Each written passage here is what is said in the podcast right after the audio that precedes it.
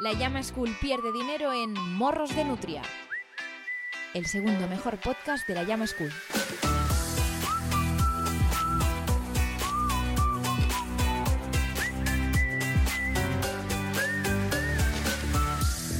Hueva, ¿qué tal? ¿Cómo estáis? Encantado de saludaros. Yo soy el de siempre, David Martos, guionista y desde hace poco autónomo para facturar eh, morros de nutria, que si es un título raro para un podcast, eh, imaginaoslo escrito en una factura. Eh, el gestor no, no entendía nada.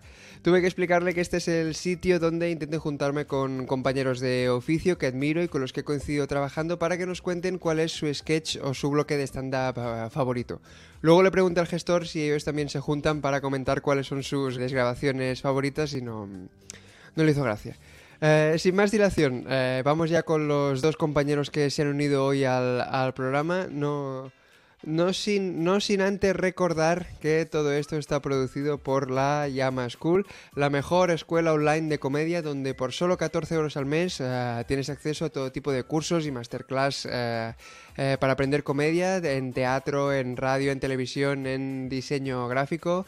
Todo increíble, la verdad. Eh, la Llama School, espectacular. Eh, para los que estáis escuchando esto, solo destacar que para hacer esta cuña se me está apuntando con una pistola de papel, lo que se conoce como una recortada. Pero de, de verdad que lo digo de corazón. Viva, viva la Llama School.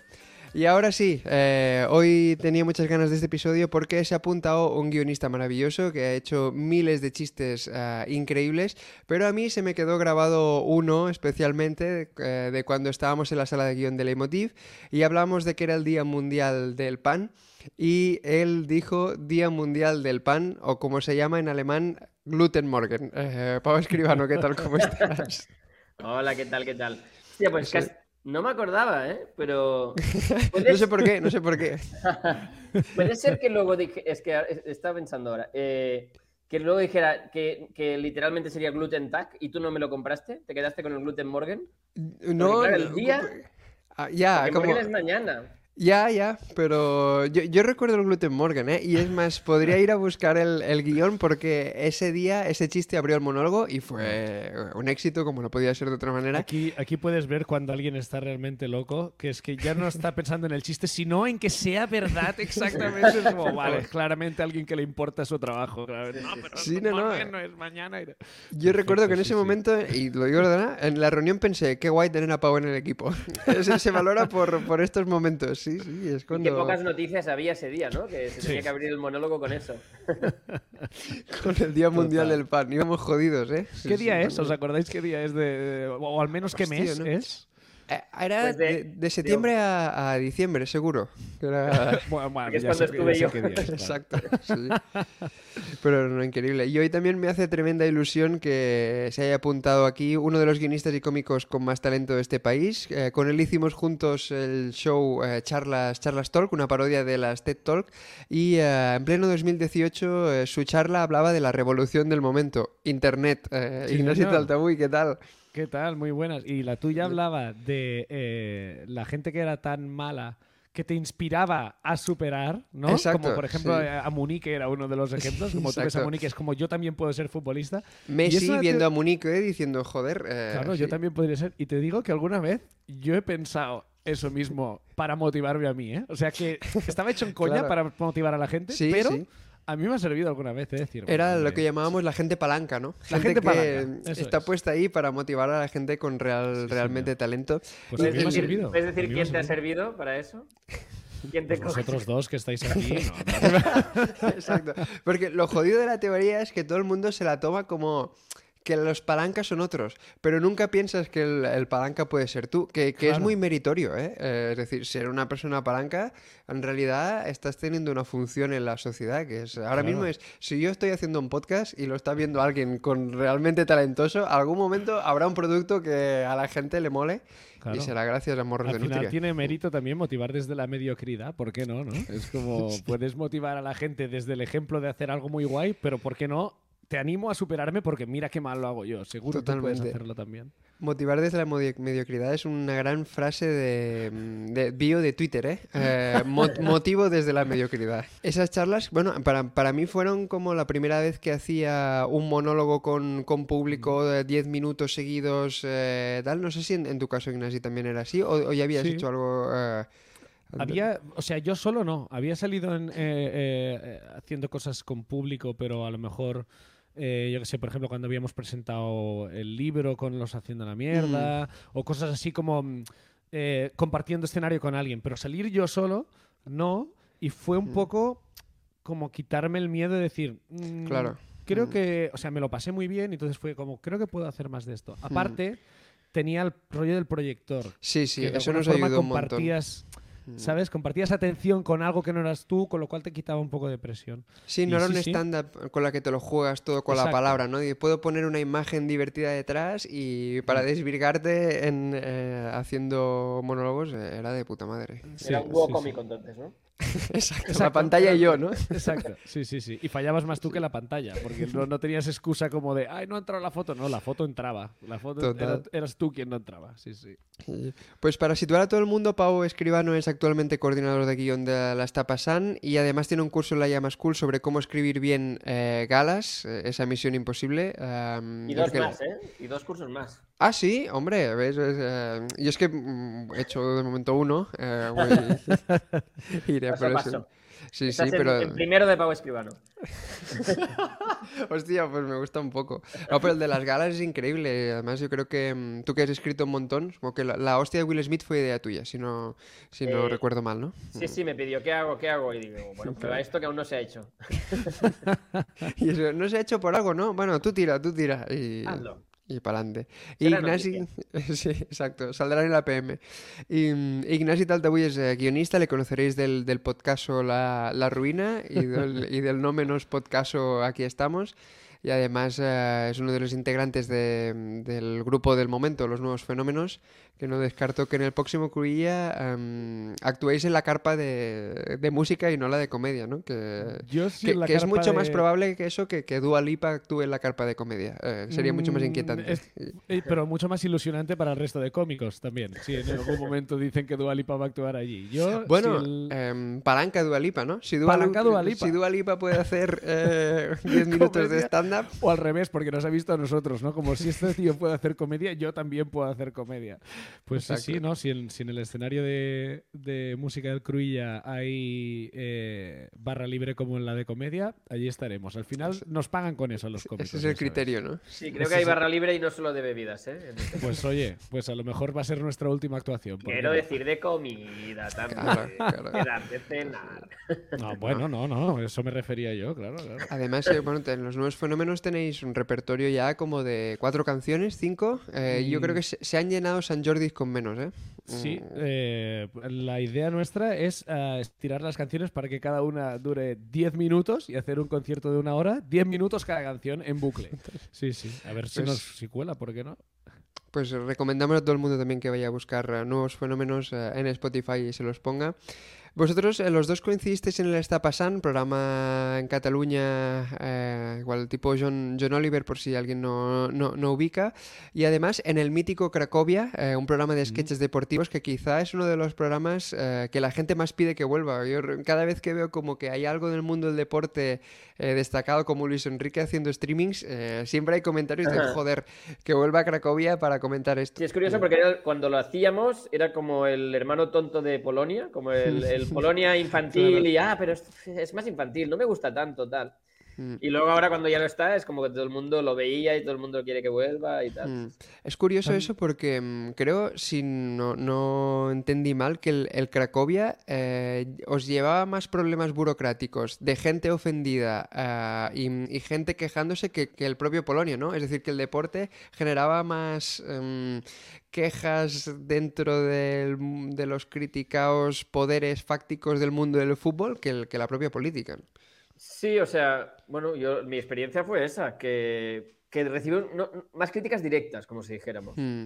Es decir, que supimos más veces que a alguien no le gustaba una invitación o no le había gustado un sketch en el Cracovia que en el Polonia. Igual el Polonia hay una presión más política de no les gusta este programa o tal, pero no cosas concretas de dejad de imitar eso o dejad de hacer que esta persona sea así porque en realidad no es así, que es como, Mm. claro que no es así, es una invitación, ¿no? Pero eso nos pasó más de una y dos veces. Buah, Y también tenía un recorrido como bastante incalculable en cuanto a que tú hacías un programa para, para la gente que miraba el programa en TV3, pero luego ese, el recorrido que tenía en redes del- en Latinoamérica, a lo mejor el gag Hostia. que tú no Mm. confiabas mucho pero que estaba bien, pero que a lo mejor no era para el público de Cataluña, de repente tú te levantabas el martes y tenía dos millones de visitas. Y es como, hostia, qué co-". o sea, como que tenía un Mm. Que Mm. ya ni siquiera tú podías escribir para él porque no sabías muy bien quién Hmm. era, ¿no? Y eso era muy guay, de ese, ese punto de no calcular hasta que, eh, qué alcance va a tener lo que escribías. Eso Mm. molaba mucho. Sí, de, y petaban cosas eh, que de repente eran ya referentes populares como el Pedredol de Raúl Pérez, eh, la canción del becario Sí, de, muy Pedrerol. Es todo hits. Lo que me flipaba. porque, ah, pa- sí. pasaba, perdona, que, que- que también Pau seguro se encontraba muchas veces con eso porque él estuvo más años que yo, que era que muchas veces te tenías que inventar qué personaje era esa persona porque lo habías escuchado hablar muy pocas veces, a diferencia de los políticos que Mm. hacen ruedas de prensa y hacen un montón de acciones donde los ves qué personalidad tienen, a veces era como ¿qué personalidad tiene este jugador? Pues Ya. te la tenías que te creabas un personaje por las por el feeling que te daba más que por cosas que Oh, tuvieras. qué bueno. Sí, lo más Eh, sorprendente del, del primer año, por ejemplo, fue eso, como que, que empezaron a llegar cosas internas del vestuario y tal, y te decían, es que son todos iguales, es que lo claváis Ya. y tal. Y era, pues Oh. si nos lo hemos inventado, yo que sé, como... O sea, Iniesta, bueno, sí, que es un poco lacónico y Mm. tal, pero no sé, ¿sabes? Como Igual ya los- los muy concretas que, no, lo habéis clavado, es así. Y era, Los propios futbolistas que no tenían igual mucha personalidad se veían en la tele y era como, ahora tengo que ser así, ¿no? Eh, Claro, tengo una, sí. una presión eh, y... igual se cogían a eso. Sí, y- incluso los periodistas también. Yo me acuerdo que una de las celebraciones que hubo en la redacción fue cuando de repente el Pedrero al Real empezó de vez en cuando a decir frases que nos habíamos inventado nosotros del personaje. Que era como, hostia, ya, ya estamos influyendo Claro. en el de verdad, ¿sabes? Está diciendo expresiones que nosotros nos hemos inventado y que él ya está recogiendo. Guau, y eso era como, guau, ya, ya no- cu- ¿quién es el personaje y quién es el, de verdad? mola un poco, ¿no? Eso quiere decir que en realidad le molaba. A mí me gustaría que, que me invitaran y, y decir, uh, pues eso que he dicho me, me gusta, lo, Sí. lo incorporo. Eh, claro que Bueno, yo creo que, que, que Pedrerol es, mm, al- al- era alguien suficientemente inteligente como para saber que esa imitación le iba a favor. Como de decir, Hmm, está haciéndome llegar a un público que a lo mejor no es el mío, especialmente en Cataluña, donde el punto pelota y el chiringuito a veces se ven como algo un poco hostil o madridista. Mm. Y es como me está haciendo un personaje simpático y me sé reír de mí mismo. Y eso estuvo guay.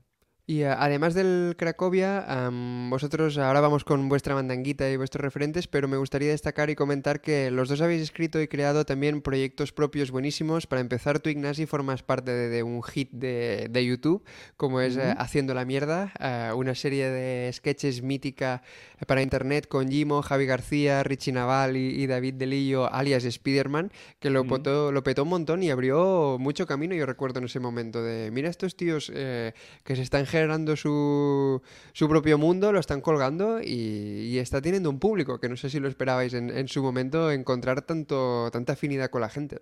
Para nada, con Haciendo la Mierda me pasa que es como un proyecto tan. como que nace tanto de ser un grupo de colegas que intentábamos hacer algo que nos gustara sobre todo a nosotros. O sea, siempre había la intención de vamos a intentar que esto guste a los demás, pero era un momento en que YouTube no existía el concepto youtuber y, y que Mm, ahora YouTube como lo entendemos como una plataforma donde hay mucha gente que se gana la vida, eso entonces nosotros cuando empezamos a colgar en YouTube era porque era un sitio que era gratis colgar, no ni Hmm. siquiera porque y no nos ganamos la vida nunca, pero en cambio nos abrió muchas puertas como por ejemplo la del Cracovia, que si me hicieron la prueba de guion en su momento y Pau eh, mm, de alguna forma sabía que yo existía, fue gracias a hacer esos vídeos en, en Oh, qué bueno. Bueno, Sí. fue porque me lo dijo Tomás. Estábamos Bueno. Tomás- Y dije, Claro, Ignasi, claro. Ignasi, ¿quién es? Y dice, el de haciendo la mierda. Y yo dije, ¿qué es eso? No, no, el sí que- Spiderman, dijiste, el No, no, Spiderman es. no, no. Sí, sí, sí que había visto. No, pero Tomás, a la vez, tampoco nos habría conocido si no era por haciendo Sí, la sí, mierda. sí. O sea, de alguna forma era nuestra carta de presentación de, en plan, si tenemos que... O sea, ¿cómo puedo llegar yo a la gente que me mola? Pues Mm. eh, intentando hacer algo que de alguna manera les llame la atención y a lo mejor podamos colaborar con cómicos y, y cómicas que vinieron a colaborar con nosotros. Y a partir de allí nació todo lo que ha venido a continuación. O sea que estoy súper agradecido, claro. Vamos Sí, a ver un... Sí, perdona, Pau. Ah, bueno. No, si puedo Sí. contar una, una intimidad de Ignasi. No, que la, que la prueba de guion. Claro, claro, eh, entonces por supuesto.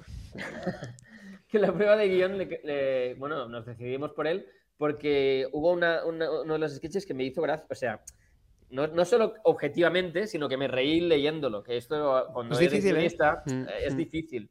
Y era un sketch que al final acabamos haciendo y era como muy poco Cracovia en el fondo. Era un sketch, no me acuerdo exactamente cómo iba, pero era algo de, de el tío que no le gusta la Champions, pero tiene que quedar los miércoles con los amigos para, porque es lo que hacen los miércoles para ver la Champions o algo así. Era como consejos para que parezca que te conoces, la- el, para que Ah, sabes de qué qué estás bueno. hablando o algo así.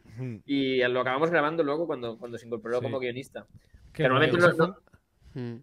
Eso fue muy guay y, y tengo que darle el mérito a Enzo en este caso, porque Enzo ya estaba currando en el Cracovia y yo tenía que escribir dos sketches y él me dio un buen consejo que es escribe uno como lo que crees tú que es el Cracovia y escribe otro que te gusta a ti. ¿Sabes? Brutal. Como de, Mm. haz uno como que tú te gustaría hacerlo tú a tu manera.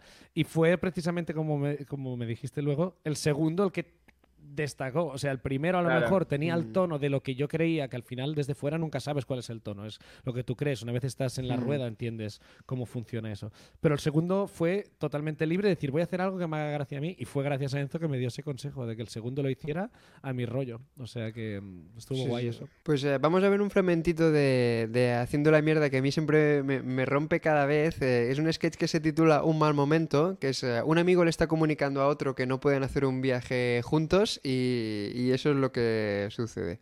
Yo no voy a poder acompañarte, hermano. Están Jimo y Javi en una terraza. Tengo cáncer. Los doctores me han dado una semana de vida. y aparece Alex Martínez haciendo un movimiento de caderas espectacular.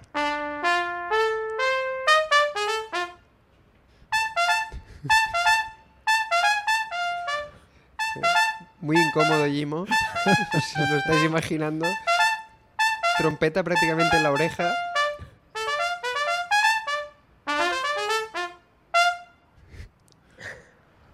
¿Os ha gustado? ¿Y ¿Cómo? bravo, bravo, tío. Trompetista mágico. El trompetista Uf, mágico que eh, siempre me ha hecho mucha gracia, que Alex cada X tiempo me dicen, me han parado por la calle preguntando si soy el trompetista mágico. Sí, sí, sí. se llamaba así el, el título del sketch. No, o sea, el- el- claro, ahora el trompetista mágico no tiene sentido aquí, sino que eso es una- un sketch que tiene tres partes, esta es la primera, y va como apareciendo, y cada vez la situación es más rocambolesca en la que aparece el, el- el- Hay un momento que, es- que Jimo mira como a través de la cabeza de no sé quién era y, y ve a Alex en pequeñito tocando y se gira Me y dice, encanta que... el trompetista que- que con- mágico. Es loco visto, pero contado por ti aún mucho más. A través del agujero de la cabeza de alguien. Ya, ya. Sí, sí. Es demencial. eh. Esto Pero- fue, fue súper complicado de grabar porque, claro, se tenía que grabar del tirón porque la gracia era, esta canción dura infinito y no puede haber cortes. Y claro, Claro. eh, era imposible no reírse con Alex haciendo ver que toca la trompeta porque Alex no tiene ni idea de tocar la trompeta. Pero muy bien, ¿eh? A mí me Pero lo muy primera bien, vez. Sí. Mm. Sí, sí, sí, sí. Y mu- Y- muy alargado en el tiempo. ritmo.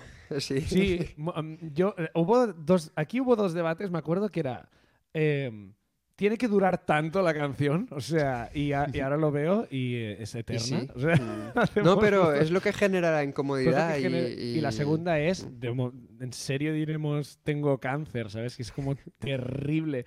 Y, y creo que barajamos varias enfermedades o situaciones, pero era como, tío, es que nada es tan gracioso. O sea, Mm. no es como nada es tan gracioso como el cáncer, pero es como cuando El más heavy es lo anterior que Claro. dices, más gracioso será que venga a continuación un minuto y medio de trompeta, ¿sabes? Si Mm. dices, pues eh, tengo diarrea, pues no te tira tanto, ¿sabes?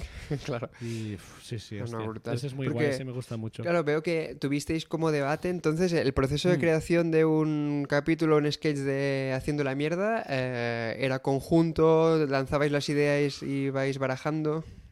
Fue cambiando mucho, o sea, siempre partía de ideas que, o sea, mm, partía de ideas que teníamos y que habíamos escrito, pero sí que nos gustaba, eh, una vez estábamos grabando allí, ver si eso era divertido o no. O sea, Mm, eh, y había mucho en plan, como por ejemplo aquí, eh, venga Alex, vamos a grabar hasta la locura. Y luego de repente cuando terminaba esa toma decir, intenta poner un pie sobre la silla de Jimo, Claro, ¿sabes? Y es vale. como, vale, vamos a hacer otra. ¿Por qué no le mueves el brazo también? ¿Sabes? Y entonces eso no estaba en el guion, era verlo y estar muy abierto a que mm, si no nos hacía gracia no funcionaba, pese a que estuviera escrito allí. Era como, Mm. tiene, tiene que costarnos grabar esto y, y tener que interrumpir mil veces porque nos reímos para Claro. que estemos contentos, pero también porque es, al final no dejaba de ser un proyecto de colegas. Entonces, cuanto más profesionalizado empezó a ser, Mm. de algún- menos natural era lo que l- Mm.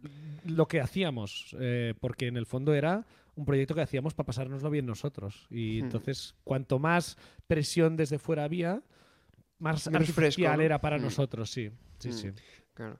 Y eh, tú, Pau, durante el confinamiento escribiste e interpretaste con Anne Perello, eh, actriz y, y tu pareja, la serie, la webserie 2021 sobre la... imaginando una vida encerrados, eh, teniendo en cuenta que la pandemia dura más tiempo que los meses que en su momento fueron el confinamiento, imaginabais cómo era el futuro, como si eso hubiera durado años. Y si eso para que la gente lo tenga en contexto, vamos a ver un, un fragmentito que con Leti y yo era, éramos muy fan y íbamos, íbamos siguiendo los capítulos y este momentico nos encantaba. Sobre las despedidas. Otra cosa que es muy importante saber gestionar, Son las despedidas. esos días son duros. Las intentamos llevar como podemos. Como una vez a la semana uno de los dos se tiene que ir a tirar la basura.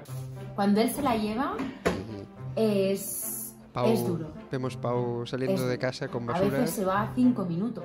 Eres héroe. Y a veces se va a diez. Adiós, cariño. Imagen de mano contra mano. la otra, ¿eh? Ahora.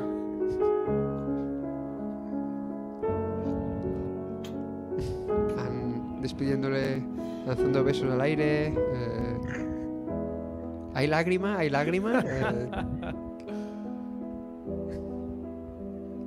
Este es el método.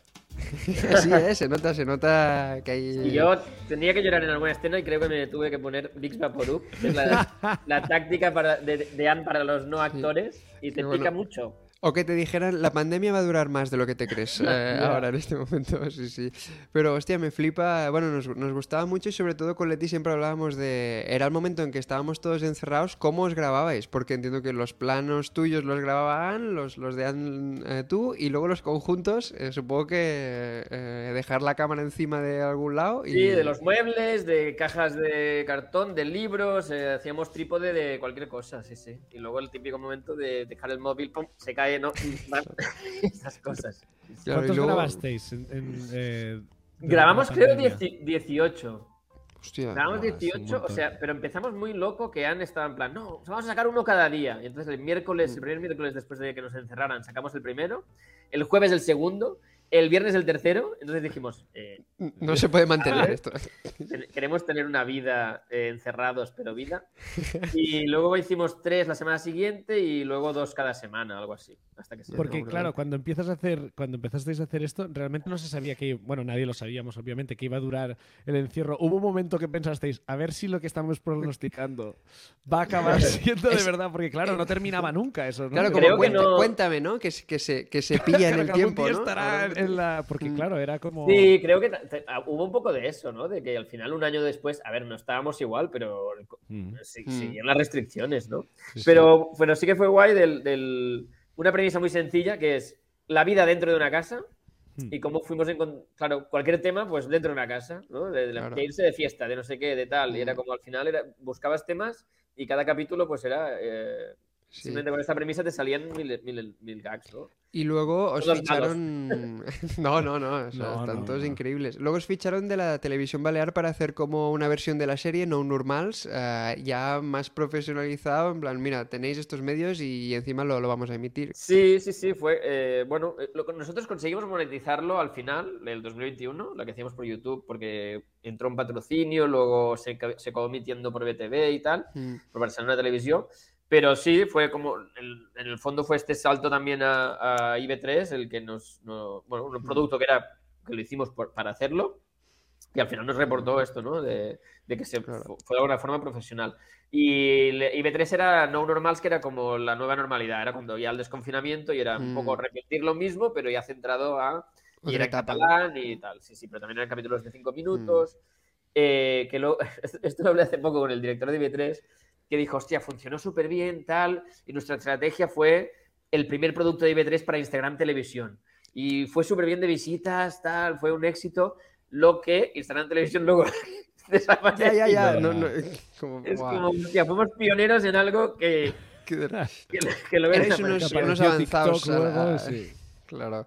Pues no, no, me gustaba destacar sobre todo estos dos proyectos vuestros como muestra de mm, eh, hacer algo eh, propio y enseñar tu propio material que luego te termina abriendo puertas en, en el sector, que me parece eh, que es como una manera muy natural y, y muy chula de, de entrar eso- si alguien no está viendo. Sí, digo, es curioso eso- lo que ha dicho antes Ignasi, de que, que lo notamos un poco con, con No Normals, de 2021 era, lo hacíamos nosotros porque queríamos, lo colgamos en YouTube Hmm. y empezamos casi sin escribir guion, eh, luego poco a poco, para que fuera más fácil, porque era muy complicado grabar sin guion a veces, lo Hmm. fuimos escribiendo. Esto está en un curso de la Llama School que hacemos Andy Vale, y vale. No lo están todos los guiones y mola Mm. ver la evolución Ah, de cómo el guay. primer guion son como tres notas mías de estamos encerrados, se levanta, tal, no sé qué, y luego ya hacíamos el diálogo y todo.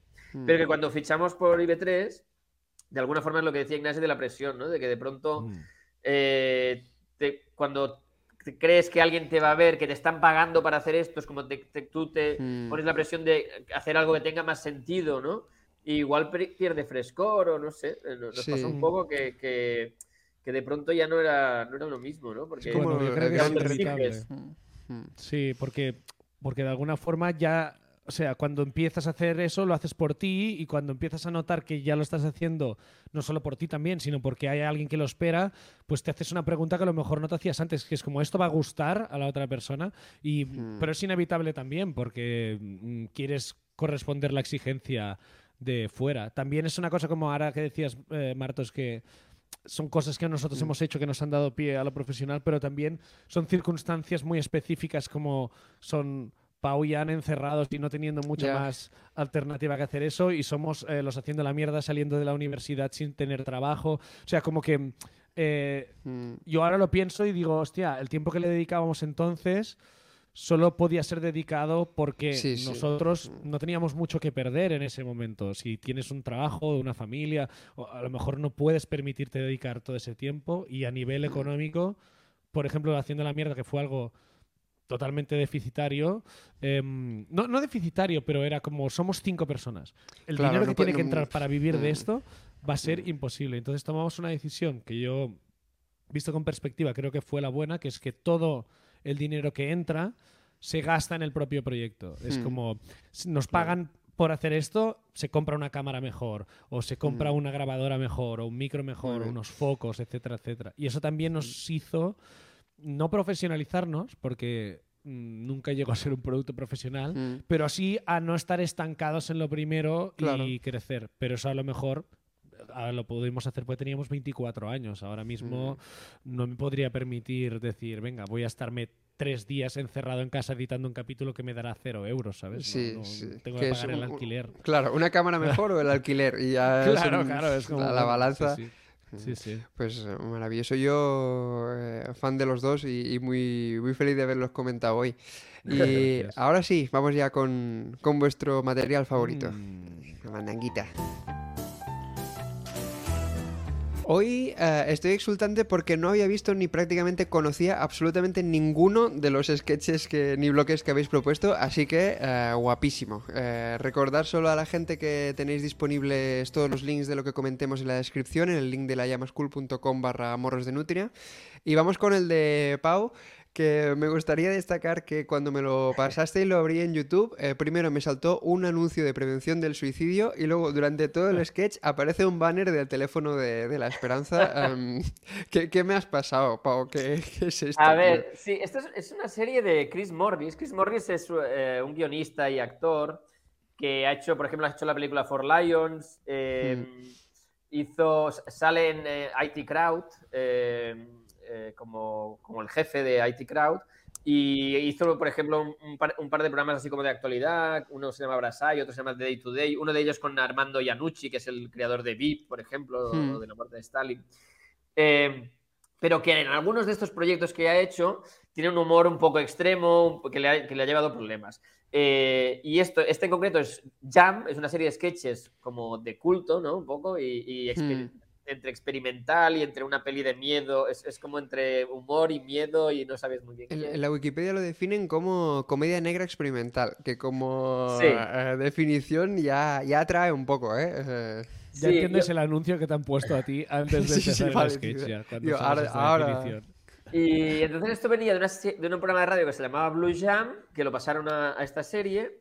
eh, y es eso, es como, en el fondo es comedia negra, pero además lo, lo más curioso es que el tono no es de comedia. Que esto, esto es muy interesante, creo, como, que como para pasarlo a alguien como, mira qué divertido esto, no, ¿no? Pero para Mm. verlo desde la perspectiva de alguien que escribe humor, es como hacer eh, premisas de chiste, pero en un tono y en una estética y todo, ¿no? Que esto cuando, cuando Mm. hablas de cine, de qué es el tono, pues es muy fácil explicar qué es el tono viendo esto, ¿no? Es como, aquí el tono es completamente de drama o de horror o de lo que sea, ¿no? Mm. Y entonces de, hay de ensayo, ¿no? Como un punto muy de la- doméstico. cómo está tratado, ¿no? La, la Mm. estética y todo eso. Y entonces, por ejemplo, en este, hay el primer capítulo, he escogido un sketch del primer capítulo, donde hay otros sketches, como por ejemplo, eh, un, eh, una- un padre y una madre que reúnen al padrino de su hijo para contarle que para que no fuera homosexual, eh, el padre se está acostando con el posible amante del hijo y la madre se está acostando con el hijo para asegurarse de que siga siendo heterosexual y le piden al padrino que a ver si se puede acostar con el amante porque el padre ya no puede más y tal, pues se está acostando. Ca- capítulo, No sé capítulo, es- capítulo escrito por Woody- con la colaboración de Woody Allen, ¿no? Eh, danos, danos ideas. Pero el tema es que esta conversación es como muy así, tal, hablándolo como muy despacio, con este Mm. tono y tal, ¿no? O hay otro capítulo de, una, de un señor que se casa consi- consigo mismo, que esto es del año 2000, ¿no? Era como sorprendente, ahora igual, igual pasa en la realidad. ¿no? Sí, hay noticias de Claro. esto, ¿no? El señor que se casa con un árbol, o- sí. Y otro, otro sketch que es eh, de un señor que le dicen que está en coma, pero está despierto. Es un diálogo entre el médico y un señor despierto que le está diciendo, no, no, está en coma, lo siento, pero... tal". Y entonces el sketch que he escogido eh, me parece muy redondo y, es muy cortito y es de un... Es Chris Morris, el mismo, el, prota, del, de- o sea, el, director y guionista de, la serie, que está viendo como alguien se tira de un primer piso, ¿no? Y está narrando a la cámara, pues... Y empecé a verlo, cómo se tiraba, luego se tiró una vez, se levantó, volvió a subir, volvió a tirarse, tal.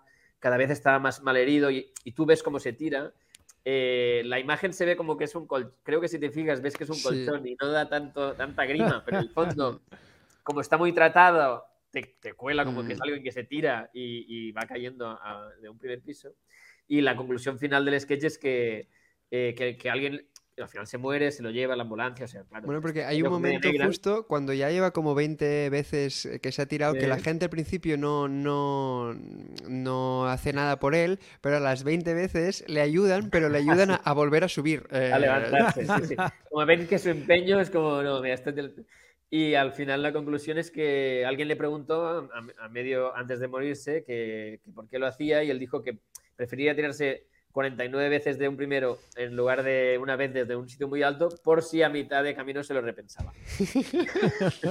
Es- Buah, Dios, que está muy... es, eh, a, a mí, cuando lo empecé a ver, eh, digo, Buah, esto eh, ahora entiendo, porque es, es dura la imagen que tú dices de ver a un tío una y otra vez lanzándose contra el suelo, pero el, el final te, te vale la pena muchísimo.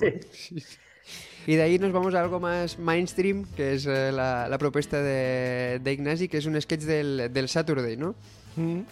Sí, pese a que yo no soy mm, no soy fan de- del Saturday como hay gente que se sabe todo absolutamente y tal.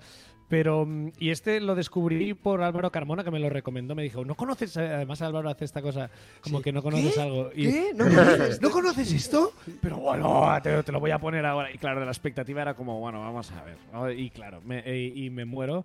Em, tiene varias partes. O sea, esta es la primera. eh, eh, eh, bueno, voy a contar qué es. Este es Mm. un concurso que creo que son los mejores, ¿no? Los sketches de concurso Sí, del Saturday. te eso diría. quería Es lo que destacar mejor, que ¿eh? justo Maldonado, am, en, en su capítulo de aquí de Morros de Nutria, destacó ah, otro sketch del Saturday que era eh, Meet Your Second Sí. eh, Wife, eh, que también Sí. tiene formato de concurso. Sí. Y luego hay otro maravilloso que a mí me descubrió Leti que se llama What's Up With That, eh, que, que es, un, es un programa de tele donde Kenan Thompson eh, Ah, sí, lo que hace es, es va de- como de presentador, siempre vestido de rollo granate, y lo único que le interesa es cantar la sintonía del, del programa. Y entonces tiene a, a varias celebrities ahí puestas. eh, y de repente suena la canción y es uy, what's up with that? Y lo alargan un montón y de repente eh, a medio de media entrevista eh, alguien dice algo y dice, ¿sí? No sé qué. Y entonces empieza a sonar como la sintonía por debajo, el tío empieza a cantar y entra un coro de bailarines, de no sé qué. Ahí está Jason Sudeikis bailando también por detrás, que tiene uno de los bailes más graciosos que eh, he visto nunca. Dejaremos la referencia porque tal. Y es lo que dices, sketches recurrentes Sí. que, que parodian programas o concursos, ¿no? Sí, eh, porque el formato es muy claro, ¿no? Y como eh, el funcionamiento de lo que vas a ver ya lo conoces, pese a que no Hmm. conozcas el, el concurso, porque en este caso es un concurso inventado, pero es como, vale, ya, ya sé a qué se juega y a partir de allí eh, lo resuelven, lo suelen resolver muy bien. El concurso este en concreto es, eh, creo que se llama What's That Name, que Hmm. viene a ser ¿Cómo se llama? ¿Cómo se llama? Entonces, eh, lo presenta Bill Hader y creo que está Paul Roth, ¿no? Es uno de los dos Sí, eh, de los concursantes. Sí, y entonces, eh, claro, empieza súper suave, en plan, por 100 dólares, ¿cómo se llama el propietario de Subway? ¿Sabes? Como algo como mm, Hmm. más o menos asequible. Y entonces ya la segunda ronda ya es por, por un millón de dólares. Escala muchísimo. ¿no? Exacto. ¿Cómo se llama el portero de tu edificio?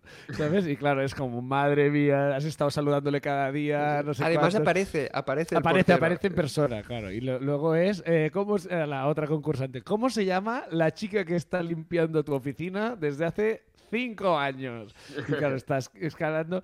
Y luego, mm, el final no lo diré, pero cierra perfectamente como tiene que cerrar. Y lo que más me mola de... de, em, del formato este, que luego hacen dos más, creo uno con Lady Gaga y Justin Ah. Timberlake, hacen un no lo What's That sabía. Name. Es como que de repente ese formato da mucho Sí. más de sí que ese primer sketch, cosa que no dirías cuando ves el primero.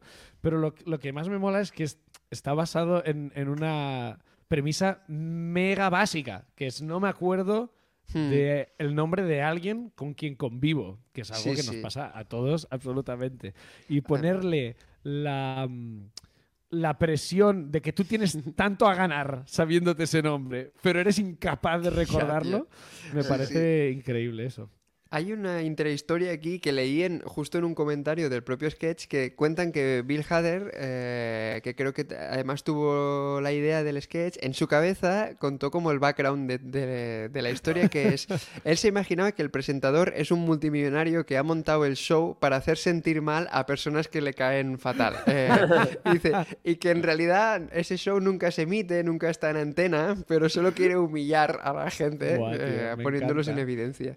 De hecho, hay- hay- en el tercero o cuarto, creo que le pregunta como eh, el, el invitado dice, pero ¿usted qué quiere conseguir con todo esto? y el tío dice, en una, en una sola palabra, caos. y me encanta. Sí, sí. Grandes, eh, grandes los dos sketches. eh, hoy hay mandanguita muy chula. Recomiendo ir, ir a verlos en, en la descripción. And now for something completely different.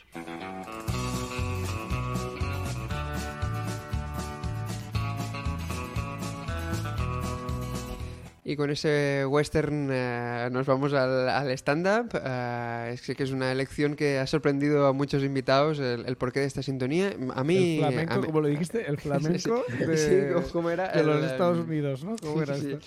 sí, exacto. El flamenco de Oklahoma. El, el western, el flamenco de Oklahoma. Total. eh, y me, me sigue pareciendo lógico. sí, sí, sí. Hombre, Pues, por supuesto. Antes de entrar el en... western no es un estilo musical, además. ¿no? Ah, ¿no? Es, Eh, es de unas películas, ¿no? Es, es verdad, es verdad. Sí, tío, no, Qué que, decepción ahora. ¿Ah, no? Hostia, vale. o sea. sí, que, se- que se- El country sería, ¿no? claro, el Claro. country, ¿no? El, Country. Claro, es que en realidad está mal todo en esa frase, pero ahora cada, cada vez descubro más capas de error. eh, en Cada capítulo una nueva sorpresa sobre por qué está mal esa frase. Ahora entiendo las, las risas. A mí, a mí me funcionaba. Pues eh, nada, antes de entrar en, en vuestros bloques favoritos, eh, vosotros también hacéis eh, stand-up, quizá Ignasi con más regularidad que, que Pau, aunque Pau, a ti te he visto una de las mejores formas de empezar que, que conozco, que era salir y que tu primera frase fuera, eh, bueno, para ir terminando, eh, que, guau, tío, me, me rompió y contaste que era una estrategia que usaban en, en las orquestas de, de, Bueno, de pueblo, sí, ¿no? sí, que es el- lo típico de la orquesta de pueblo, pues, cuando están haciendo un concierto que dicen, bueno, vamos acabando ya, y, y tú dices, oh, joder, la última, y lo das todo y acabas como sudado, y luego tocan como cuatro veces, cuatro canciones más, se van, Claro. vuelven a salir, y es como, es su estrategia para que estés ahí pegadísimo. Sí, sí, de gato viejo, ¿eh? De- Sí, sí, Pues, eh, y Ignasi también que tiene un bloque de, de esos que dices, buah, eh, es perfecto, estaba allí, le ha puesto palabras y es un bloque que yo recurrentemente eh, comento con mis amigos que si me permites el, atraque, el atraco, Ignasi, vamos claro, a ver claro, eh, claro. un fragmentito. Y yo no hago deporte, yo ni siquiera veo deporte porque yo no sé qué valor tiene el deporte. O sea, los Juegos Olímpicos, ¿vale? El lanzamiento de jabalina, yo no sé qué cuesta lanzar una jabalina. yo, no- yo necesitaría que antes del profesional, alguien que no lo ha intentado nunca, lanzara la jabalina 9 metros. Bueno, tal. Y entonces viene el profesional, 90 metros. Ah, claro, ahora entiendo, claro. Ahora entiendo este estadio lleno de gente, por supuesto, ¿no? Tiene toda la lógica. Claro, tío, es que además es un ideón que, tío, yo aplicaría de verdad. Es que... A mí me gustaría, te lo juro que, que Sí, creo que sería increíble. Yo, de hecho, me interesaría más el anónimo que el profesional. Como de que vamos a ver el Sí. anónimo qué tal lo hace, ¿no? Porque Como en los concursos de cocina, que, que- que van gente que ya sabe cocinar. Mm, Tío, a mí que me... O sea, ya, si ya sabes cocinar, Claro. ¿qué, qué gracia tiene, tío? Tiene que No ir alguien que, que- que sepa hacer un colacao y un huevo frito, que es mi, mi nivel, eh, y ver cómo intenta hacer un plato elaboradísimo. Eso Sí, es lo que hostia, este me gusta Hombre, mucho. Además, de, de- No, digo, el momento del fútbol de esto lo marco yo, molaría realmente poderlo ver, ¿no? Es que saliera Sí, ese que ha dicho, exacto. esto lo marco yo, y ponerla Es ahí que en estoy medio, ¿no? convencido que hay deportes que no son tan difíciles. Lo que pasa es que nadie le ha interesado, ¿sabes? Pero es como que, que esto tiene, el, el bloque este tiene una segunda vuelta, que es como que también sería interesante para el deportista, porque podría valorar que si el dentista corre los 100 metros en, en, 13, en 16 segundos y él lo hace en 13, él Igual, puede valorar si ha valido la pena sacrificar toda su vida para correr 3 segundos menos que el dentista. que lo descubre en ese momento y tengas Claro, un primer como, plano ¿ha de su valido la cara de pena sacrificar mi adolescencia solo por ser un poco más rápido que el dentista. Que esta segunda vuelta que me encanta le, le debo a, a Aitor, a Aitor Pérez Vizcaíno, que es guionista, y habéis trabajado con él. Que él, siendo, él siendo deportista, yo le estaba contando este bloque y él me dijo, bueno, y para el deportista también, porque claro, él lo ve- no lo veía desde el punto de vista de persona, ¿no? claro, él lo veía desde el punto de vista que- y me dijo como, bueno, y para el deportista también, es como, hostia, tío, esto es increíble, claro. Y le robé y, es- y me encanta porque me dio una Sí, visión sí. que nunca habría tenido, que es la del deportista, porque obviamente nunca la habría tenido yo esa visión. vamos. Claro, buenísimo. Pues eh, nada, solo destacar este momento porque Muchas yo eh, eh, me, me gustaba un montón. Y vamos ahora con el referente de, de Pau, eh, que tú has escogido un cómico que yo también tenía muy poco controlado y lo que me pasaste tú no lo había visto, que es eh, Stephen Wright. Sí, Stephen Wright es, eh, yo también, bueno, es el típico cómico que descubres, ¿no? Yo lo descubrí en Estados Unidos, mm, est- estaba por allí, una, y conocí una chica americana que cuando le dije que yo hacía comedia y tal, enseguida me habló de él y fue como, hostia, no, no, no, no sé quién es. Y a partir de aquí empecé a buscar en YouTube. Y hace una cosa que es eh, one-liners en deadpan. Vale, es como dos dos conceptos de que habría que especificar, ¿no? Sí. One-liner es, eh, ¿no? Este, premisa chiste, ¿no? Como, como chistes muy cortos. Y deadpan es, eh, bueno, con cara de... Cara de pan, ¿no? Cara Neutra, de- ¿no? Eh, sí. Cara neutra, ¿no? Eh, cara Sí, sí, muerta, ¿no? Creo que en, en el explicado pierde el, el otro podcast de la, de la Llama School, eh, buenísimo también. am, pusieron de ejemplo como de pan comedy a alguien de aquí de la escena española y pusieron de ejemplo a Carmen Romero, que me, que me parece muy buen ejemplo porque Carmen prácticamente ni, ni, ni pestañea cuando lanza los, los chistes en, en los vídeos. Y sería, mí- sería eso, ¿no? A mí lo que me pasó cuando descubrí a Stephen Wright es que aunque la escritura es muy distinta, me recordó a Eugenio. Eugenio Mm, también sí, hacía sí. deadpan. Eh, Mm, es y es un poco de la misma época, ¿no? Y, y es este rollo de, bueno, de- al final es el texto, ¿no? Eh, de lo que te salva es el texto, ¿no? Y el. Y es que además es como que tiene dos deliveries, dos, dos maneras de tirar los chistes. Una es andando dando vueltas por el escenario y la otra es poniéndose la mano en la cara como diciendo una super desgracia, ¿no? Y nada, es un es un eh, el vídeo que el link que te pasé es porque está subtitulado, pero encontraréis más, pero ese está subtitulado, está un poco cortado, pero pero como mínimo No, no, subtitulado en español latino, pero Sí, hay joyas, ¿eh? Bueno. Son como 25 minutos y recuerdo que tú nos dijiste, solo con los cinco primeros ya, ya Mm. hay hits. eh, Sí, sí, sí. No, a mí me gusta. Y aparte que hay muchos juegos de palabras, pero que, el chiste no está tan en el juego de palabras como en la imagen que te crea visual, ¿no? El del- Por ejemplo, el de, el de que hace autostop y le para un camión y es un camión que carga muchos coches así. y entonces se sube en un coche y que al final eran 19 personas cada uno con su propio coche y que les para la policía y les mete, y como van a 90 millas por hora, les para la policía y les mete una multa a cada uno. ¿no? Les mete 19 multas. así. y es como, este es gracioso, aparte del juego de palabras y de tal, es como, lo que es gracioso es la imagen de 19 tíos metidos en un camión, cada uno en Sí. su coche, ¿no? Tiene uno a mí que me gusta mucho que es, eh, fui a un museo donde, donde tenían todas las cabezas y los brazos que les faltaban a las estatuas de otros museos. Eh, y es, es verdad, porque te, te- te imaginas todas las, las figuras ahí desmembradas. Y tú destacaste uno, Pau, del, del humidificador, ¿no? Creo que- Es el que, cuando pensé a ver cuál, qué, qué pieza de monólogo, me el único que me acordaba de este one-liner era el de que por su cumpleaños se compró un humidificador y un deshumidificador y los puso en la misma habitación para que se pelearan. me pareció muy gracioso. Sí. Eh, y luego hay como, o sea, es eso, que es- hay cosas tontas, ¿no? Pero luego hay cosas un poco más profundas o más desde el, desde el patetismo, como hay uno que cuenta que es que, ¿sabéis la sensación esa de cuando estoy en una silla y me tiro para atrás y me voy tirando para atrás y estoy a punto de caer y en el último momento me, me- me levanto? Sí. Así me siento todo el tiempo. y me parece maravilloso porque es como. Es un one-liner, pero en el fondo es como un chiste muy de, de- de- Mm. de monólogo de este desde el patetismo, ¿no? Un poco de, de Maggi, Maggi García Moji Sí. hace un poco eso, ¿no? O Mm. Quique García, ¿no? Trabaja en eso sin trabajar el one-liner, pero no sé, me pareció muy, muy chulo poder hacer eso solo en una frase, ¿no? Mm.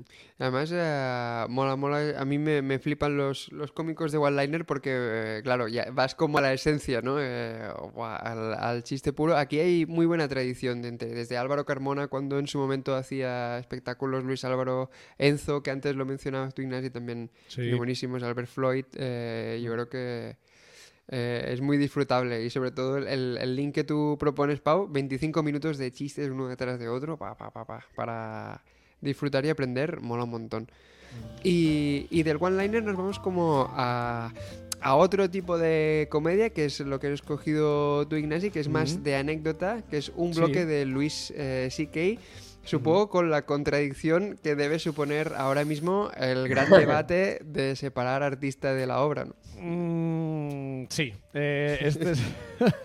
obviamente eh, es algo con lo que necesariamente tengo que convivir, que es la Hmm. hipocresía de recomendar este bloque a sabiendas de quién es el personaje, pero Claro. también es como, mm, no sé, mm, en aquí estamos ya lo hemos hablado alguna vez también, o sea, Hmm. no, no voy a esconder que yo he ido a ver a Luis C.K. a, a Claro. la sala Bars cuando vino a Barcelona y que si volviera el año que viene volvería otra vez, porque Mm. em, para mí es, obviamente lo que hizo no, no me gusta para nada, Mm. Pero tampoco puedo desligarme de la sensación de que si no hubiera conocido a Luis C.K. seguramente no me estaría dedicando a esto.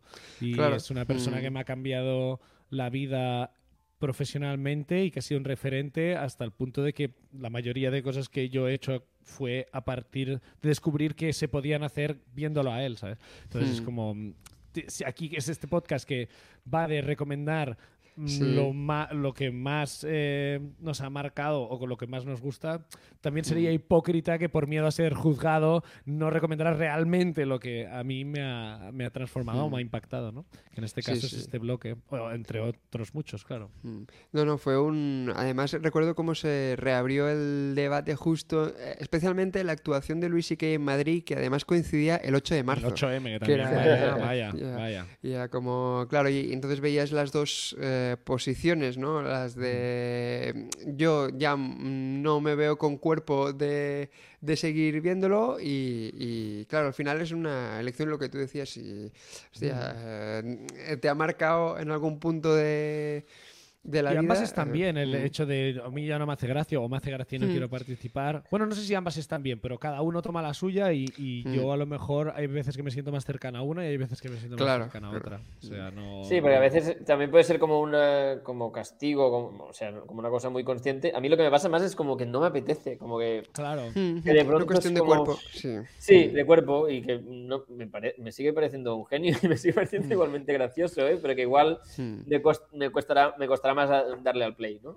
A- No, porque hay, algo en la comedia que creo que es el, también la virtud que tiene de, de- del vínculo que creas con esa persona, que si se rompe en este caso por algo como esto, Mm. pues por mucho que a nivel técnico puedas valorar que es excelente, ya no te apetece verlo y ya no conecta contigo de la misma forma.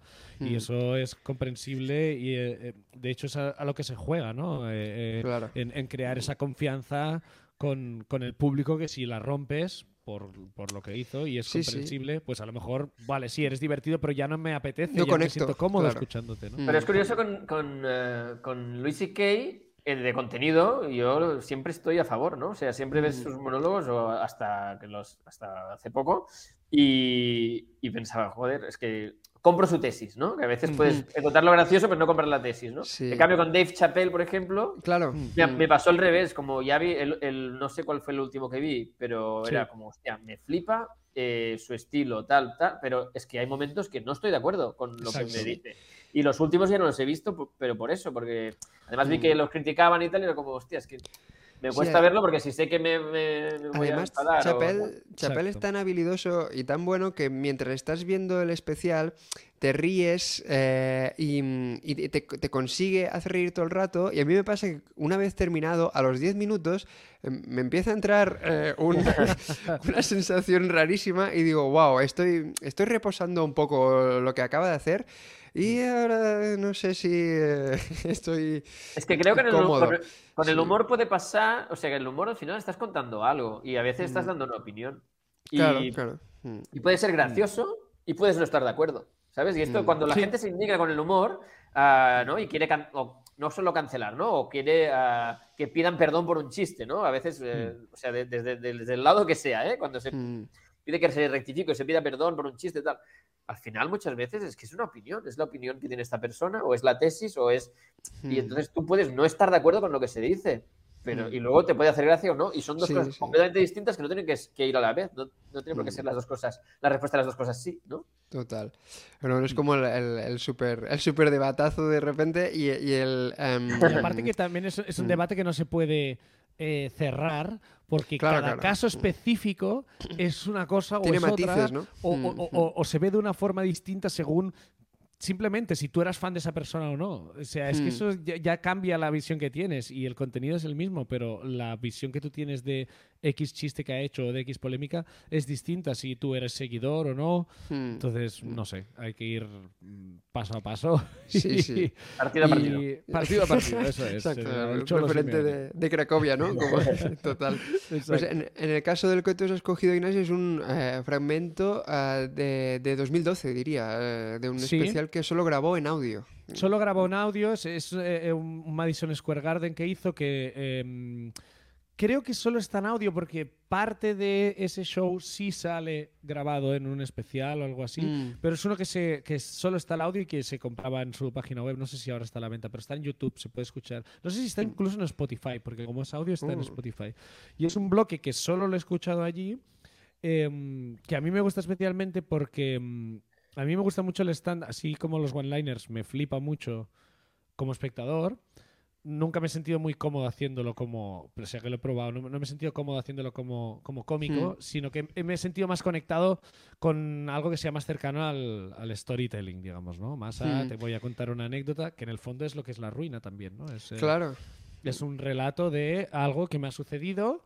eh, y yo, para mí, este beat en concreto que eh, cuenta eh, Luis la vez El, el titular es como, ahora os voy a contar la vez en que estuve a punto de morir, Hmm. eh, la única vez en que he pensado, ¿por qué no este sería el momento en que me muero? Que es un viaje que hace él em, de vuelta de no sé dónde hacia Nueva York, donde hay pues varios problemas técnicos antes de despegar y mm, básicamente es una historia muy bien contada. Sí, Si- es si- que es o sea, que si la contaras mal, cuando- No tiene Hmm. nada esa historia. Es, Porque es no- no la tiene- enésima anécdota sobre vuelos. No Es tiene más. prácticamente chistes con estructura de chiste, Nada. que es justo lo contrario de Stephen Wright, pero está tan bien colocado como cuenta, por ejemplo, que el, que el capitán dice, eh, vamos a esperar eh, porque las puertas no se cierran bien, creo, eh, y, al, y al Exacto. cabo de 20 minutos dice, las puertas siguen sin cerrarse bien, pero vamos a, a volar. Vamos a irnos como, igual. hostia Vamos a puta, irnos igual. claro. Es como- claro, entonces lo que hace allí es como el relato de algo que tú te estás imaginando. Además, creo que es especialmente guay por el hecho de que no hay imagen, con lo cual te exige a nivel eh, como oyente a crear esa imagen. O sea, no, él no te está ayudando con gestos, sino que tú estás creando en tu cabeza lo que casi casi es un, un- un- un relato, un corto, y lo hace a través de timing, personajes, porque hay- cuando habla el piloto, habla el piloto. cuando habla as- as- lo que él piensa en ese momento, cuando hace el personaje a mitad em, de... eh, mm, como si los pararan en un control y él tiene Sí. que fingir que va hacia otra ciudad porque tal. Cuando llega el taxista que le estaba esperando. Entonces, él te va imitando todos esos personajes. Mm. em, y luego la anécdota en, en- en sí es eso, es como esta misma anécdota en manos de cualquier otra persona, esto no funcionaría. Y funciona Mm. Gracias a que alguien ha cogido esto y, y ha creado un mundo en el que tú te vas riendo de cosas que en realidad es por Claro. empatía pura de verte a ti mismo en esa situación y de Sí, verte sí. superado. A mí me, sa- me sa- me sa- me saltó una duda que es lo de la radio, lo de, o sea, hay una, una cosa clave, Sí. que es lo que hace más gracia, Sí, que es sí. que dice que se conecta con la emisora y que escucha al piloto hablar con la torre de control. Sí. ¿Esto es real? ¿Esto se lo inventó? No ¿Esto sé pasa si en algún todos los vuelo? vuelos, pero a mí me ha pasado. O sea, no- Ah, aquí vale, en vale. España no pasa, pero en Estados Unidos sí que, Hmm. sí que pasa, porque un día, precisamente como para mm, a ver de qué va no sé cuántos, de repente empecé a escuchar todo esto y Hmm. es como, ¿qué, qué emisora de ra- rarísimas estas? Y es como, ah, vale, ok. Y cuando vi lo del beat de Louis C.K. fue como, ah, aquella mierda que yo me puse que no entendía qué era. Oh, es qué esto". bueno. Sí, Hostia. pero no pasan todos los vuelos. Creo que pasan vuelos como de una Mm. compañía en concreto. No sé, no sé cómo. Pero sí, sí, sí. Porque claro, es que esto es lo que dices tú, Pau, porque o sea, sin eso no hay nada. No hay- o sea, Mm. no, no Él no tienes sabe nada. si, se lo- si se- si- él dice que es, que es todo verdad y puede ser que sea todo verdad, ¿no? Pero en todo Sí. caso, si se lo inventa, pues está guay porque es como, joder, es eso lo que te da la clave de que todo sea, ¿no? Que, que- Claro, y seguramente hay mucho bien. de esa anécdota que es que parte de la exageración o de. Pero Mm. Es suficientemente creíble como para que tú compres. Es que a lo mejor yo lo he pensado, como hay muchas veces en stand-up, que hay cosas que, que se cuentan que no han, que a lo mejor no ha Mm. sucedido nada de eso, o que ha sucedido Mm. la mitad de eso. Mm, No es tanto sí. como que no sea real lo que cuentas, sino como que sea real lo que sientes. O sea, si es como si yo te cuento una anécdota donde sucede una cosa que no sucedió, pero representa realmente como yo me sentía entonces y tú lo puedes entender así, está, está ok, me parece Hostia, ok. bueno. No es un Sí, sí. timo, ¿sabes? Es como, Mm. es una arma que uso para hacerte sentir exactamente lo que yo sentía, pese a que a lo mejor eso exactamente no había Mm. sucedido. Y a veces, eh, y a veces es al revés eh, también, ¿eh? O sea, a veces de una anécdota suprimes cosas porque piensas, esto no será Mm. creíble, pese a que pasó de exactamente de esa forma. Pero es como esto, o sea, parece tan casualidad que va a sacar a la gente del, del relato de lo que estoy contando, con lo cual no lo voy a decir para que la gente no piense que es mentira, pero precisamente lo que Mm. haces es contar una mentira, que es omitir un dato que sucedió Claro. para que la gente, o sea, al final todo es eso, es como de manipular eh, Mm. o, o- o- o construir la realidad que necesitas para transmitir exactamente lo que quieres. Que sea lo más efectivo posible. Sí. Sí, sí, sí. Sí, sí, a mí lo de Louis C.K. me hizo pensar en, en- Yo, una vez hace poco, por, por viento, hubo un. un, eh, pues, pasé mucho miedo y pensé, hostia, eh, me va a pasar algo y tal. Y pensé, hostia, yo no sé si se, si se transformará esto en algo gracioso. Sí, sí. ¿Sabes? ¿Cómo, cómo? Porque de Mm. entrada no, pasó, no pasaron tantas cosas. La gente Claro. no es verdad, no se cogió y estaba llorando abrazado, como cuenta Luis C.K., ¿sabes? Entonces, como, hostia, Mm. se- no sé, no sé, igual sí que algún día pienso en eso y lo sé transformar en un bloque, ¿eh? pero de entrada Mm. Es como lo único que pasó es que al final nos miramos todos y hubo comentarios de Sí, sí, es el peor vuelo que he estado en mucho tiempo, vale. O sea, todos lo hemos pasado mal, sí, sí. Pero ya está, ¿no? Sí. Antes, eh, tú decías, Ignasi, que, que el Luis que en su momento cuando lo viste te cambió perspectiva profesional de intentar en- entender que se podía hacer eso.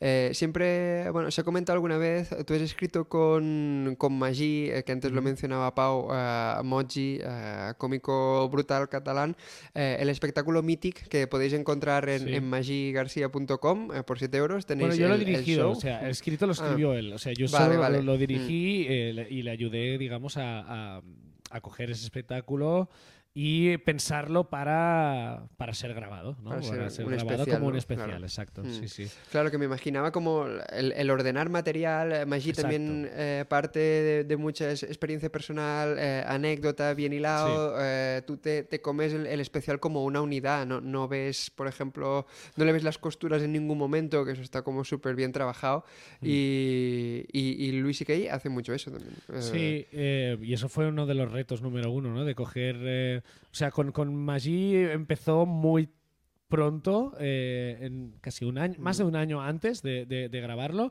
y fue como, venga, tengo todo este material, ¿cómo lo, ¿cómo lo podríamos ordenar para que esto termine siendo una grabación? Entonces fue cogiendo bloques como este, yo lo pondría aquí, este allí, y, y- y crear algo que tuviera sentido en el ritmo y en el relato, y que cerrara, y que a la vez no, se, no tuviera sensación de, de ser cíclico, como decir, ¿por qué estamos abriendo este tema otra vez si ya Claro. se parecía algo que Mm. habías contado, pero que tuviera sentido? Y, y esto Louis lo hace muy bien, pero ya no solo ha sido un ejemplo para mí a nivel cómico, sino también Mm. a nivel business. Creo que ha sido. De- o sea, es alguien. Él que- colgó su serie en una web, ¿no? Claro, Eh, eso- donde la gente se lo podía... Eso Mm. es, es parte de la autoproducción y de, y de mm, intentar depender lo mínimo posible de alguien que no sean sus propios seguidores.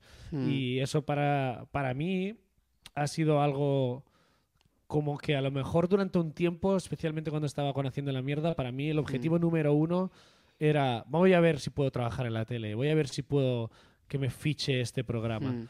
Pero a partir de verle a él, me di cuenta que cambié mi objetivo. Es como, voy a ver si puedo depender de mí mismo. O sea, voy a ver Hmm. si esta experiencia en la tele va a servir suficiente como para que yo aprenda suficiente como para que la siguiente experiencia la pueda hacer sin...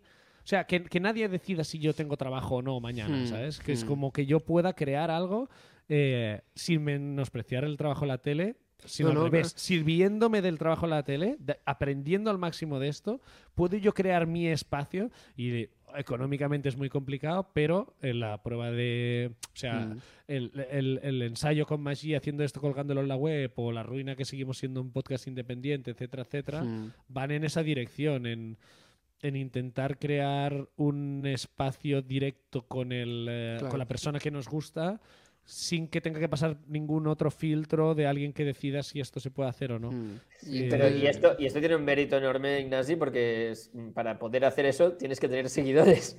Bueno, Claro. Y- pero tienes que tener hostia, eso. Lo que habéis conseguido es, es muy guay con eso. ¿eh? Mm. Joder, gracias. Pero tienes que tener ese chip antes también. O sea, yo lo descubrí que este chip, por ejemplo, lo- lo- lo- cuando empezamos, cuando empecé a tenerlo, la ruina no había ni empezado, pero era como el objetivo de la ruina, por ejemplo, cuando lo empezamos, no es que nos fiche una tele, es tener suficientes seguidores para que esto sea eh, rentable, o sea, como que Mm. viva de- de- del propio producto. Y entonces el chip nunca fue, vamos a hacer esto tan grande como para Mm. que mm, acabemos en una tele. Que si surges, pues ¿por qué no?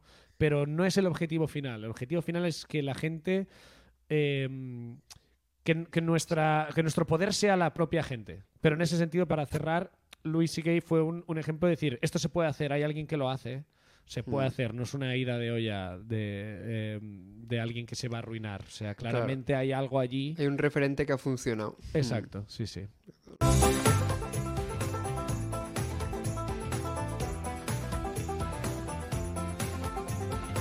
Bueno, ¿Estás pues enfilamos ya. El eh, sí, country. es- eh, sí, iba a decir. eh, No sé qué, no sé cómo se llama este estilo, pero, pero me gusta la, me gusta cómo suena. Hillbilly, Eh, Hillbilly, creo. ah, Kill Billy, Hostia. hombre.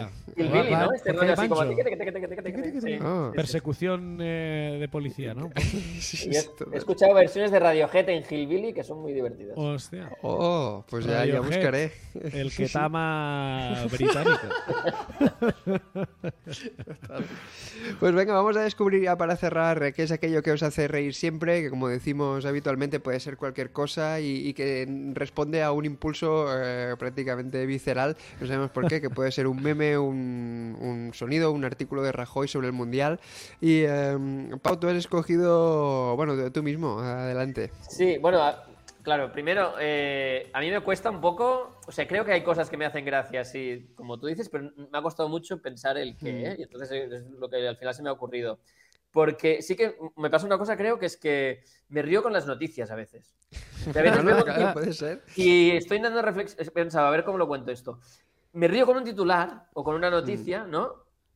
Porque pienso, aquí hay un chiste. Y a veces no lo tengo Ah. aún el chiste, ¿sabes? Pero como... Con la expectativa. Sí, es de, forma, de formación profesional de decir, ah, esta declaración, aquí hay, aquí hay una vuelta, pero no, no sé cuál es aún, ¿no? Pero ya me hace como gracia el, el hecho de que aquí, ha- aquí hay algo raro en lo que dice. ¿no? Eh, pero no sé, mm, podría haber escogido Ignasi también, porque me hace mucha gracia Ignasi. Oh, gracias. Y de hecho, que- quedar con él y tener conversaciones con él me hace Mm. mucha gracia. Y el aquí estamos es un poco eso, ¿no? Es como que cuando quedas con él y te empieza a hacer preguntas raras y Mm. empieza a tirar de un hilo inútil, esto es muy divertido. ¿no? Sí, Pero bueno, hay, esto gente, hay gente que te hace gracia. eh, a mí me pasa, antes mencionabas a Aitor Ignasi, Aitor, Aitor es Pérez Vizcaíno, y buah, tío, con él es que puede estar normal y, lo miro y, y me hace gracia. Y con Yo Rafael creo que poca me gente pasa me ha hecho siempre. reír más que Aitor. O sea, Sí, y a veces él, sin ser, eh, sin pretenderlo, a veces. ¿eh? Sí, Como sí, de, sí, sí. hostia, ¿qué he Es divertido, es muy tío. divertido. Yo tengo la suerte de estar con Enzo ahora, que también que es su, que es Sí, su sí, bueno, hermano. es que vaya, y, vaya dos hermanos. y el día a día, bueno, le pone color al día a día. Bueno, total, eh, que he escogido eh, una frase, eh, una, una- una frase gritada por Conan O'Brien.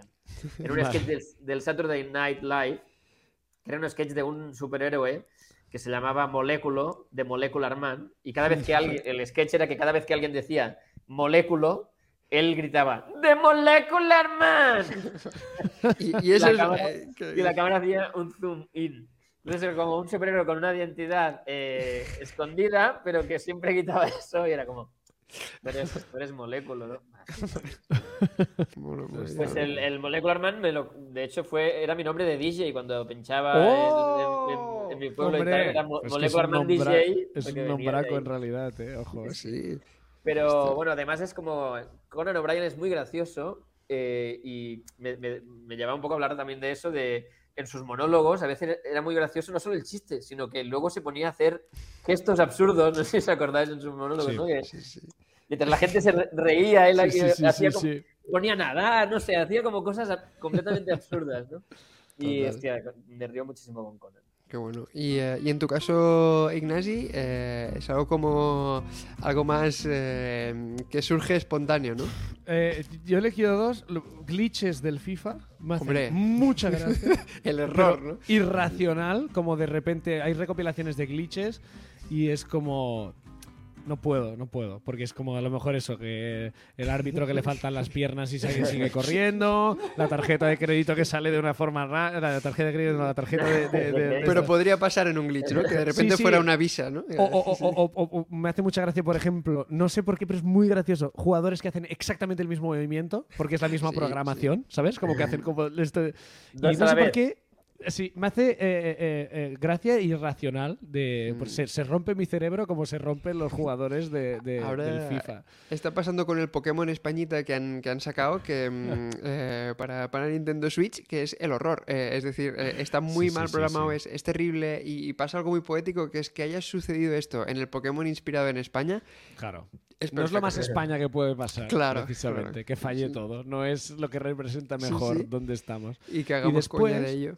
Eh, he elegido una pregunta eh, de un programa de estos de pregúntale al político no sé qué, ¿no? Es que, ¿sabes Sí. esos programas de las sextas que no sé qué nombre tienen? Sí, el, el objetivo era. mm, en- objetivo. En, este caso. Sí, Mm. ya hace muchos años de este, de este corte. Y es un corte Este lo podemos ver si queréis. Podemos ¿Sí? intentar. Vale, te, te voy a eh, poner el, el vale. contexto eh, previo. Que este es un corte que eh, en Està Passant, cuando trabajaba en Está Passant, eh, y bueno, y seguís funcionando así, eh, que es, em, hay unos redactores y redactoras que están buscando cortes para el monólogo de Tony Sule, que sacan momentos que creen que pueden ser interesantes, ya sea a nivel informativo o a nivel cómico. Y este es Mm. uno de los cortes que nos sacaron em, a Enzo y a mí cuando escribíamos el monólogo en plan, creo que aquí claramente va a dar juego. Y nosotros decidimos no ponerlo, pese a que nos estuvimos descojonando, porque nos sabía mal. Era como, Ya. no podemos exponer a esta señora por haber hecho esta pregunta que no sé si podemos ver, pero Venga, que vamos me allá. muero. Me gustaría preguntaros por qué todos los políticos tenéis que cobrar tanto Ya. como un ciudadano que estamos cobrando mil euros al día. ¿Me podrías preguntar eso, por favor? Es que, claro, Es es, que, es que ni tío. una, es ni, Ni una, una, ni tío, una, tío. ni una. Es que Me la tengo gustaría aquí. Me gustaría eh, preguntaros por qué todos los políticos, que en realidad Bueno, dice pol- policos, polico. Policos. dice policos, ¿eh? pero bueno, vamos a, vamos a dejar repasar esta. ¿Por qué todos los políticos tenéis que cobrar tanto como un ciudadano que estamos cobrando mil euros al día? Que es como, vale, Pero una persona que está bien. 30.000 euros al mes.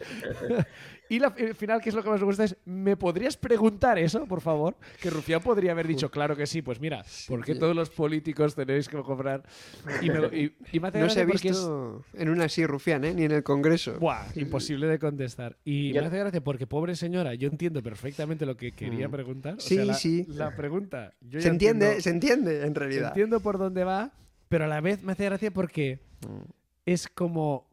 Empatizo tanto con la Yo situación también. de Sí, sí. tengo este micro ahora y tengo que decir A esto que es importante y no he dicho ni una palabra. Sí. Al ejemplo que has puesto de, de- bueno, el, el bloque de, de lo- del deporte, de, para que la gente vea lo difícil que es hablar en público y, y en un momento de presión en la tele, antes de que el, el- el presentador salga, eh, pones el corte de la señora y, y luego eh, lo que pasa, porque es que eh, asusta muchísimo que tú Bueno. creas que estás diciendo algo y, y sea exactamente todo lo contrario. Es Sí. que, es que Yo- te yo esta, temporada he vuelto a la Está Pasant, que estuve en la primera, y cuando llegué, uno de los primeros días me, dijo, me dijeron, eh, el- me gustaría preguntar, ¿has visto? el juego de- Claro, es es como que que, tuve cómo- que hacer los deberes de, no, ¿no lo has visto? Te lo pongo, te lo pongo. Y claro, Claro, toda la claro, redacción claro. de- Es un de corte investigación interno que, que de, de vez en cuando salía, como de alguien ponía el me gustaría preguntaros. eh, para alegrar, rincón. para alegrar. Y además era bonito porque era nuestro. O sea, es que no- nadie se dio Mm, cuenta de esto. no, no. Bueno, se dio cuenta el, el redactor que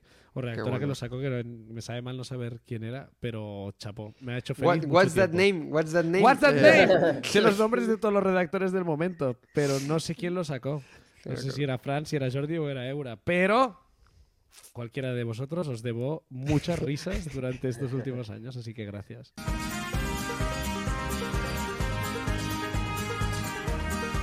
¿Cómo se llama este estilo? Eh, Ah. No lo sé. Yo voy preguntando, digo, voy a apuntarme Es por como si... un poco indie, ¿no? Como Sí. trompetas indie podría ser Beirut. Of, Monsters, of Monsters and Men, ¿no? Sí, Sí, sí, sí. 100%. Es música ya que acompaña la despedida para hacerlo algo, algo entrañable, ¿no? Eh, en el que se dan cuenta que eran amigos, pese a sus diferencias, como si nos hubiéramos discutido en algún momento. Exacto. Pues eh, hasta aquí Morros de Nutria. Muchísimas gracias I- Ignasi y Pau para, por todo lo que habéis compartido. Creo que ha sido ultra interesante y, y muy Oye, me ha gustado divertido. tanto que si se tiene que volver a grabar todo, Yo lo grabaría cuando otra vez, ¿eh? queráis. Desde mí inicio. otra vez. Sí, sí, sí. Sí, sí, ha molado mucho. Saldrá, sí, sí, saldrá mejor, seguro. Eh, hacemos Siempre, hacemos siempre. otra. Siempre, siempre es la mejor. Podemos hacer el mismo capítulo cada semana, hasta, hasta que nos cansemos. Y de haberlo depurado per- perfecto. Sí, sí. Muchas gracias también a la, a la Llama School, esto lo, lo digo sin, sin pistola en la frente, lo de verdad por, por, la, por la confianza. eh, y la semana que viene más eh, con nuevo capítulo de Explicado Pierde, podcast eh, Mm. increíble. Y dentro de dos, más nutrias. Eh, nada, estaba intentando... ¿me, podríais preguntar eso, por favor? Eh, intentar colar la frase como, como, Me gustaría preguntaros. Me gustaría preguntaros. Pau Ignacio, muchísimas gracias. Eh, gracias a ti, David. Bueno, ya nos pasarás los mil euros al día. Exacto.